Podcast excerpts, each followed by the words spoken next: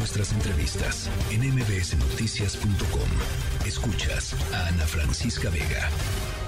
Y en la línea telefónica está Javier Cuello Trejo, justamente ya lo escuchábamos, el abogado que está encabezando esta demanda en contra del subsecretario Hugo López Gatel. Me da gusto eh, saludarle, Javier. A sus órdenes, Ana Francisca. A ver, pues en concreto, ¿cómo se vería esto de continuar la, contra, eh, en la investigación contra Hugo López Gatel? ¿Qué pasos se tendrían que dar? A ver, a ver, mire, eh, la Fiscalía General de la República indebidamente eh, mandó la carpeta que estábamos integrando al no ejercicio de la acción penal. En el momento en que le solicitamos que se citara a varios funcionarios, dentro de ellos a López Gatel. Ante esa situación eh, se nos notifica eh, indebidamente porque ya habíamos nosotros promovido y antes de que acordaran nuestra promoción, le ponen fecha anterior a eso.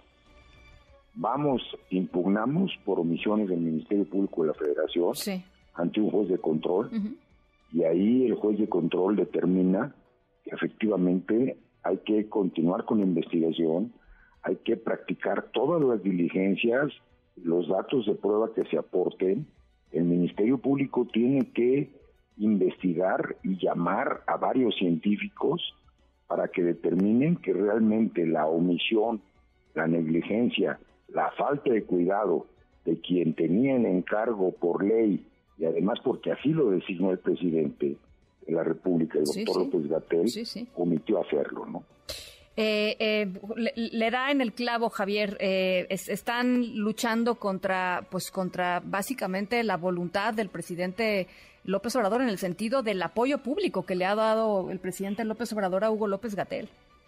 Digo, yo entiendo perfectamente la posición de su presidente, yo lo respeto, pero la ley es la ley y aquí la justicia tiene que imperar, Ana Francisca. O sea, no es posible que haya habido la cantidad de muertos, ¿sí? Por, por una negligencia, porque el señor se dedicó durante un año a decir puras barbaridades.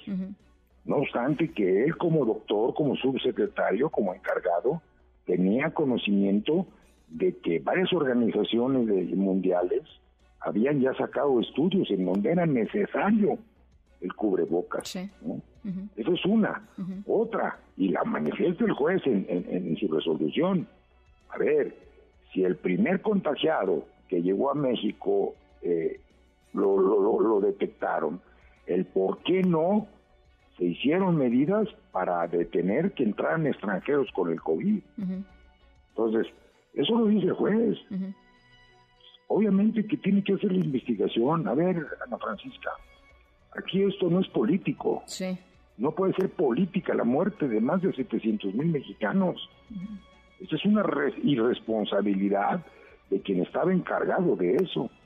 No es nada personal, Ana Francisca. Yo ni conozco al señor, ¿no? Simple y sencillamente que a, mí se me acercó mi abogado, que se le murió su papá, que era chofer de un autobús, al, que, se murió por eso, porque no fue atendido, porque no hubo las medidas que tenían que haberse tomado. ¿Qué podría pasar? ¿Qué podría pasar con Hugo López Gatel?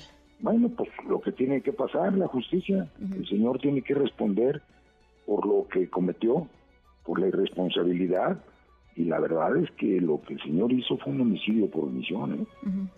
Eso también lo menciona el juez. Sí. O sea, ¿ese sería el delito a investigar? Así es. Eh, ¿Cuáles son los siguientes pasos? ¿Una respuesta de la Fiscalía? ¿Una acción de la Fiscalía? No, pues la Fiscalía tiene que desahogar el Ministerio Público de la Federación.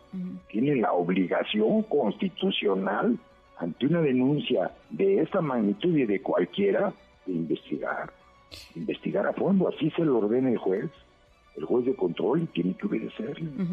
Y puede, ahora pueden patear el balón, ¿no? O pueden bueno, hacerse... Pues si lo patean, seguiremos siguiendo al juez de control. Y seguiremos siguiendo a los amparos. Y miren a Francisca, ahora sí tenemos una Suprema Corte. Ahora sí hay un Poder Judicial Federal fuerte. ¿sí? Entonces, pues, simplemente es, vivir en la ley. ¿Cuántos? Tenemos que vivir en un Estado de Derecho, no puede ser esto.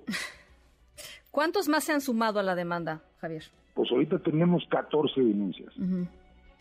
Mucha gente me envió, recibí miles de mails, pero obviamente cuando uno le dice, pues necesito esto y esto, no de dinero, sino el acto de función, cómo sucedieron los hechos, pues muchos no lo hicieron, ¿no? Pero bueno, con, con uno, con uno. Sí. Eh, ha, dicho en repetidas ocasiones, Javier, voy a ir a fondo. Eh, lo, he escuchado en varias entrevistas con distintos Y voy a fondo, Ana Francisca. Voy a fondo. Y no porque porque yo quiera este porque quiera hacerme publicidad, yo necesito publicidad. Y ya soy un abogado viejo. Yo lo que quiero es justicia, nada más. Sencillamente justicia. Bueno, entonces no hay tiempos, pues, ¿no? No hay, no hay un tiempo. el tiempo que el Ministerio Público, cuya obligación es ineludible, lo tenga. Y, y, obviamente, a ver, si se forman fiscalías especializadas para investigar la muerte de dos narcotraficantes o tres, ¿cómo no se va a crear una fiscalía especializada para investigar la muerte de 700 mil gentes? Pues bueno, eh, va a ser muy interesante cuál sea la respuesta de la Fiscalía. Por lo pronto es una buena noticia para ustedes, por supuesto, que se reabra, digamos, o que se le exija a la Fiscalía que, que, que siga investigando. Así es, así es. Bueno. Eh, pues eh, hablemos pronto conforme vayan saliendo las informaciones. Estoy a sus órdenes, como siempre. Muchísimas gracias, Javier. Gracias, eh, Javier Coello Trejo, pues en quien está encabezando, digamos, el equipo legal en esta defensa de, pues, de las personas que sienten que las omisiones de Hugo López Gatel fueron los que causaron pues la muerte de sus de sus seres queridos en este caso del el padre de uno de ellos y de eh, algunas personas más. Estaremos, por supuesto, muy al pendiente de cómo vaya transitando esta acción legal.